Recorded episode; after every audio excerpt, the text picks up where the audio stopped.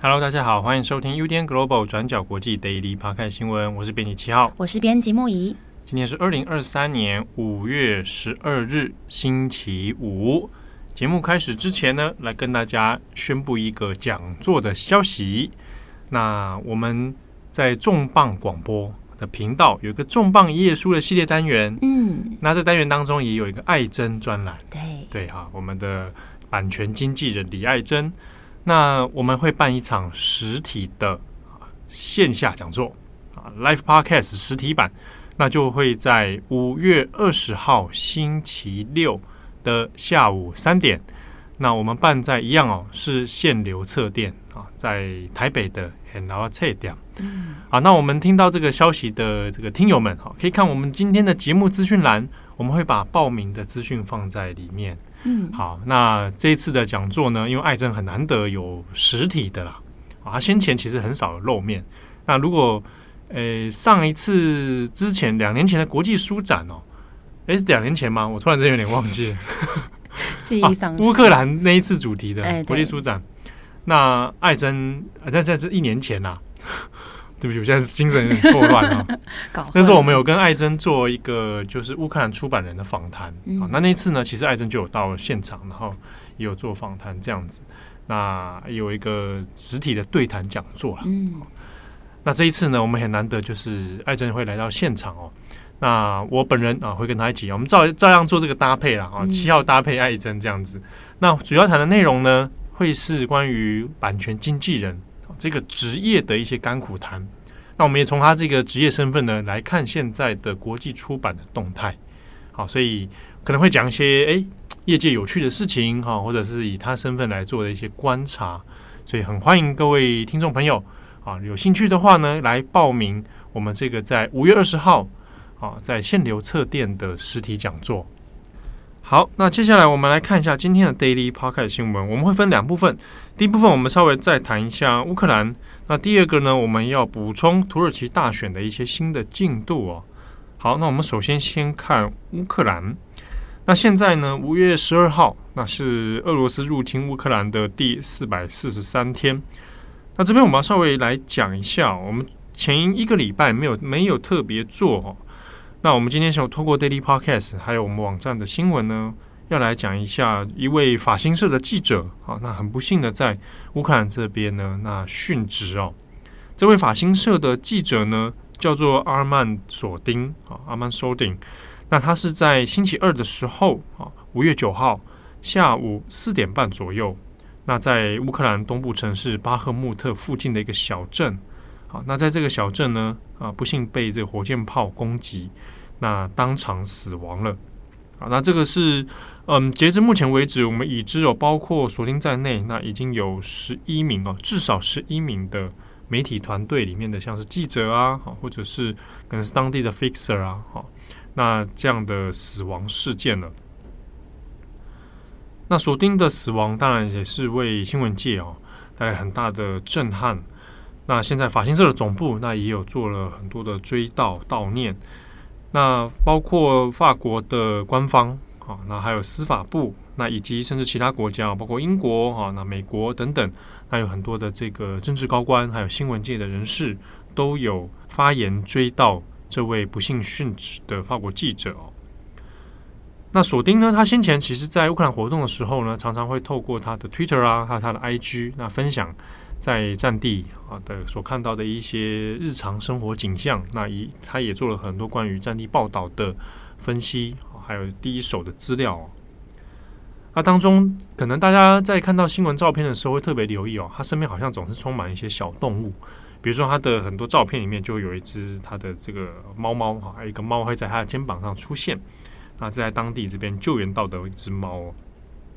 那他之前呢也有透过像 Twitter 啊啊也分享说，哎，在一些这个断垣残壁之中呢，他就救出了一只小刺猬。那这个小刺猬之前还后来还变成一个蛮生活趣味的一个新闻哦，啊，就是开始，哎，怎么把这个刺猬救出来之后呢，然后慢慢养它，啊，变成一个是在，呃，每天你可能要出生入死哦，这样很极端的环境之下，啊，一点点这样，呃，很生活趣味哦，感受到生命的一个小故事哦。好，那也因为这个索丁的死亡哦，那关于战地记者现在在乌克兰里面。他们的处境那也是备受关注。那我们这边也稍微补充一下，现在有一些这个新闻记者哦，他们可能在采访上面哈会遇到哪一些状况跟问题？这边我们同步也要讲，我们有一位转角国际的独立记者哦，那他现在是在乌克兰，那叫做陈彦廷啊，那陈彦廷本身是香港的独立记者哦，那他最近也是帮我们做了关于在巴赫穆特的啊专题报道。啊，那其实本身他因为自己也是花了蛮长一段时间哦，在巴赫穆特这边取材啊，那当然他也有面临到很多的安全上的问题和跟风险哦。就目前来说呢，如果记者要在乌克兰里面做采访啊，那你如果是要进入到有像冲突区的话，那基本上你要是得到乌克兰官方的管制跟许可哦，你才可以在这个里面活动。好，那所以呢，包含你的报道内容，那以及你能够采访到的对象哦，那其实多多少少它是必须受到乌克兰官方的这个管制的。那现阶段呢，在乌克兰当地里面，它也有分不同的区域啊，比如说它会分成比较重度危险的啊，比如它会被分成是红区啊，那这红区里面基本上是所有的记者媒体都不能够进入的地方啊。那您可以进入的呢，是相对比较还可以进行采访的是黄区。那这绝大多数的媒体呢，都是在黄区这边来做访问啊，或者做采访报道。但是呢，因为先前也有传出一些问题，就是诶，在红区里面呢，那也有部分的大型媒体哦，它可以进入到红区去访问。那这个在当地当然也有引发一些问题，比如说，那那为什么是只能有特定的媒体进去？那其他可能中小型的或者独立媒体，他们又该怎么办呢？那以及说，你进入到红区里面，它当然它的危险程度就会升高啊。那在这之下，有没有办法做好更安全的配套啊？那或者是有怎么样的这个资源啊？那这个都是在当地的采访记者呢备受关注的一个问题哦。那我们这边要讲一下，因为先前啊，其实呃我们在做陈彦廷的报道的时候呢，那也有读者他可能很困惑哦，说哎。我们有做影片，对不对啊？我们在 IG 上面也有 PO 出来，比如说这个巴赫穆特附近啊，那有一个第十七坦克旅，他们的这些这个作战的影片，那就会有人担心说，哎，会不会我们如果把这个影片哦放出来，那没有做后置处理，比如说把周边的景色做马赛克的话，会不会导致他们的资讯外泄，他们的地点也外泄，然后反而被俄罗斯攻击呢？好，那这个这个疑问，他他的这个困惑是可以理解的啊，而且是正确的。好，不过我们这边在讲是，就像我们刚刚前面说的，现在要进入里面采访，好，而且你要还要访问到这个军官，还有发这个发言人的话，哈，基本上你要得到他们的认可、许可、管制之下，你才可以做。那我们在这这个巴赫穆特的相关报道的时候，那其实第一个是时间点哦，其实有一段。这个短短短时间差啊，再来就是呢，他当然你要拍什么，然后你能够露出什么啊，那这个事前都要先做一一的确认哦。所以在安全考量上面，那这个其实已经先做过一些前置作业了啊。所以基本上，呃，我们在做这份报道的时候呢，好，比较没有这方面的问题。好，那但是呢，要能做这样的取材好，那用这样的角度来切入，基本上它还是有很高的难度的。所以，如果听众有兴趣的话哦，还是欢迎大家到我们的网站上面哦看这一篇。这次要谈的是巴赫穆特出现的声音。那我自己个人蛮喜欢的是，他从声音这个角度来切入战争。那比如说，里面有谈到他们访问平民啊，啊或者一些其他士兵啊，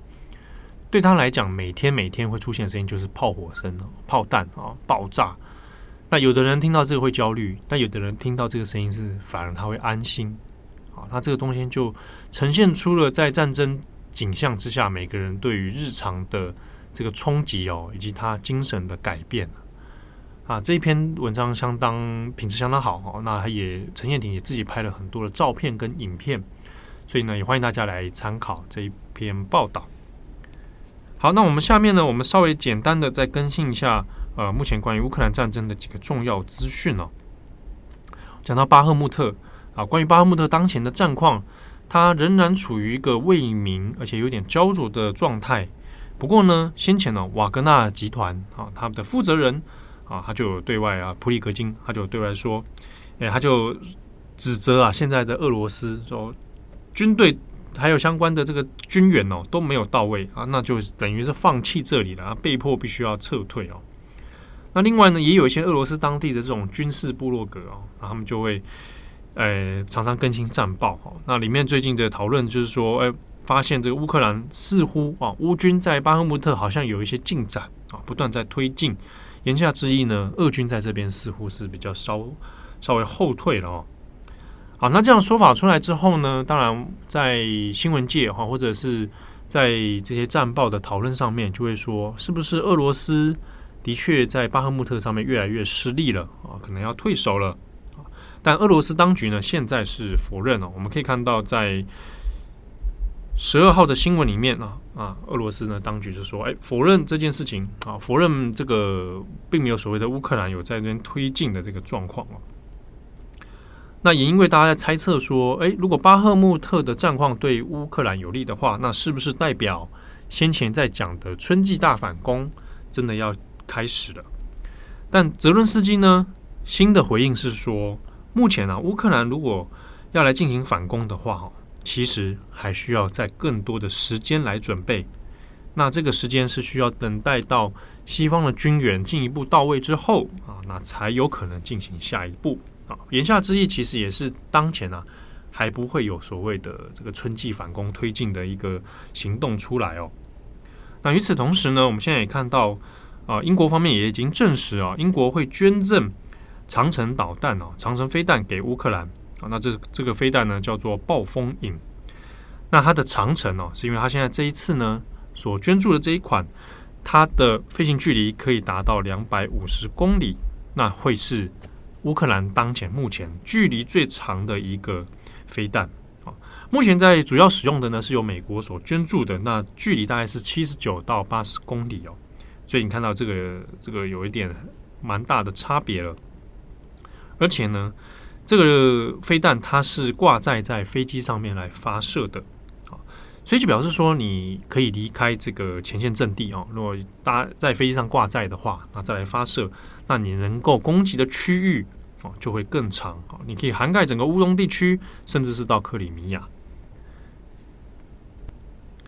那英国的说法呢是说，啊，那现在捐助这个暴风影飞弹，那它可以更有效的来协助乌克兰做防卫的啊这样的任务啊，啊，他强调这是防卫用途。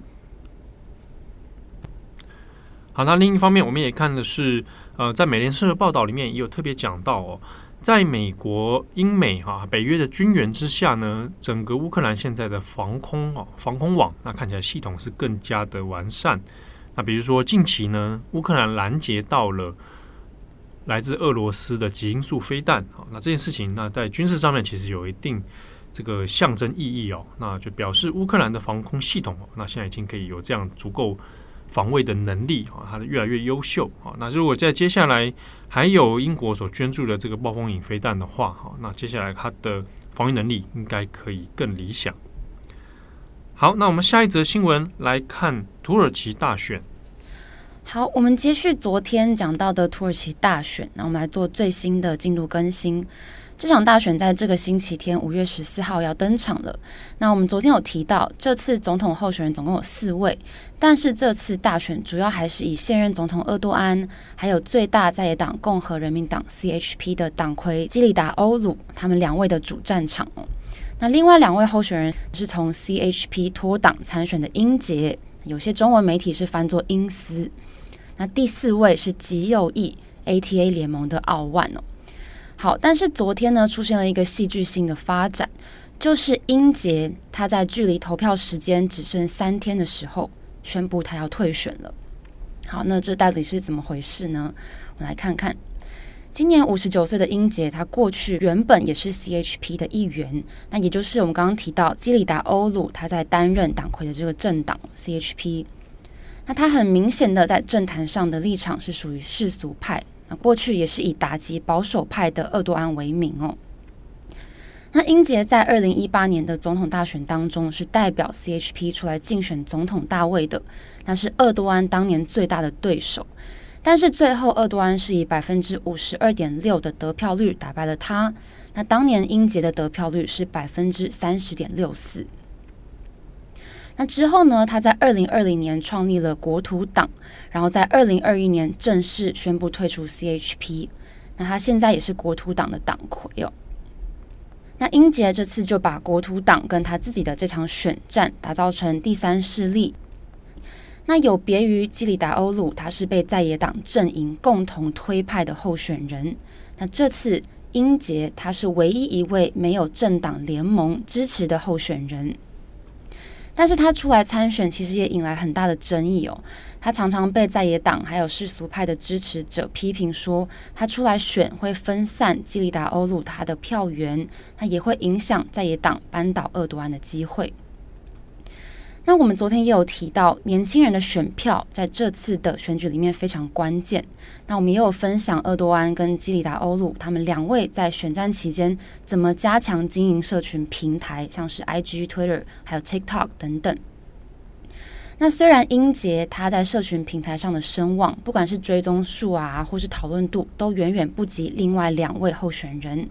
但是他之前在选举宣传车上跳舞的画面，因为被上传了这个 TikTok 而爆红哦。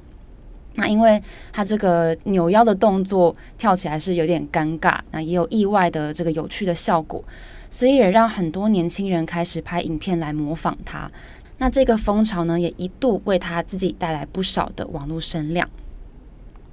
好，那英杰在昨天五月十一号突然宣布他要退出总统大选。理由有两个，第一个，英杰在先前被爆出一连串的十八禁照片，但是根据 CHP 资深官员的说法，这些影像全部都是伪造的，还是用一个以色列色情网站上的影片做改造的。那英杰本人他也说，这是一个非常非常严重的诽谤哦，因为他并没有这样子的私生活。那他也强调说，这场风波延烧到现在都没有获得妥善的解决。那当局更是没有保护他身为总统候选人的名誉，让他的人格受到羞辱。那再来第二个理由是，他认为如果这一次 CHP 跟基里达欧鲁输掉大选了，那他们就会把这个责任推给他以及他的国土党。那他说他因为不想要背负这样的骂名哦，所以决定要退选。那我们来看截至目前为止民调。土耳其知名的民调公司 Conda，他们在五月六号到五月七号进行的民调显示说，目前民调排名第一是基里达欧鲁，支持率是百分之四十九点三，然后再来是厄多安的百分之四十三点七，然后接着是奥万的百分之四点八，那接下来才是英杰的百分之二点二。但是这是在英杰宣布退选之前的民调。但是目前外界普遍预测，英杰退选之后可能会自动帮基里达欧鲁增加选票。那按照土耳其的选制呢，在第一轮投票里面必须要过半才可以胜出，不然就要在五月二十八号进行第二轮的投票。那根据康达的民调呢，目前打算在第一轮投票投给英杰或是奥万的选民，他们都说目前预计如果会有第二轮投票。那大多数也会投给基里达欧鲁，所以总的来说，比起另外三位候选人，厄多安的年轻支持者的确是比较少的。但是最后究竟谁会胜出？还有这个英杰他退选之后，会不会帮助基里达欧鲁票数过半呢？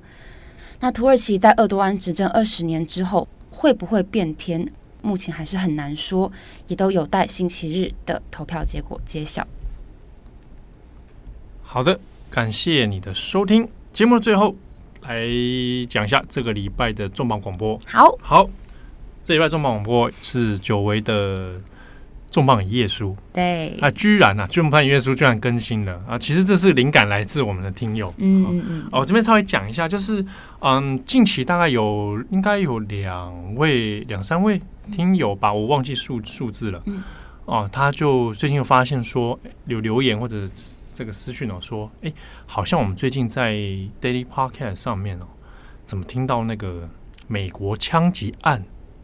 的比例好像有点多，对对对。那有人会觉得说啊，美国枪击案这个有人会开开玩笑说啊，不就美国日常吗？嗯、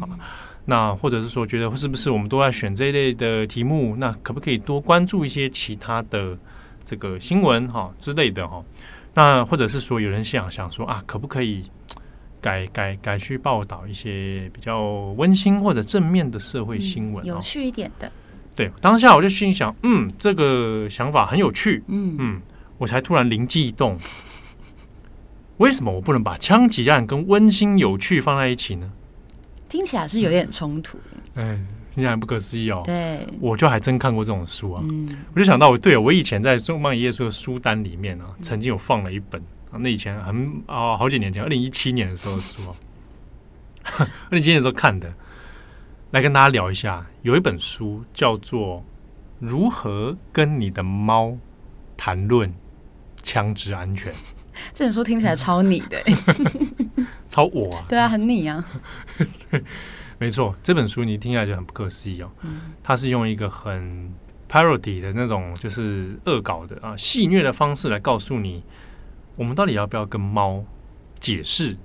枪支安全，嗯，我们要如何教导猫来正确的、负责任的使用枪支？负责任的，对。当然，这这本书它不是只有在恶搞而已，嗯，都还是有一些蛮有意思的脉络跟想传达的意义哦。嗯，所以这个礼拜的重磅广播要久违的更新重磅一页书啊，话会是由编辑七号和编辑赖云，耶，黄金组合，扭曲组合啊！我来谈一下谈一下这本书。那同时我。不是只有好好玩好笑而已，我我也想要再透过这样的节目来跟大家稍微讨论看看，当美国这种枪击案的事情层出不穷，对于新闻工作者来说，我们该怎么选题，或者我们该怎么看这些事件？嗯、那作为一个呃，可能广大的阅听读者啊，你可能是这个喜欢看国际新闻，或者你常常看收看转角国际的内容哦，那我们可以用什么样的角度来理解这些事情？那欢迎大家来期待，我们大概今天傍晚就会上线了。好，那也当然也会有网站的图文版啊，会有可爱的猫猫拿着枪对着你。啊，祝福大家有个美好的周末，希望大家出入都能够平安，交通安全。没错。好，祝福各位有美好的一天。我是编辑七号，我是编辑木仪，我们下次见喽，拜拜，拜拜。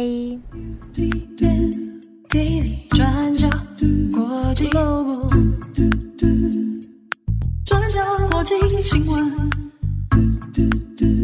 ，Global Daily Podcast 新闻。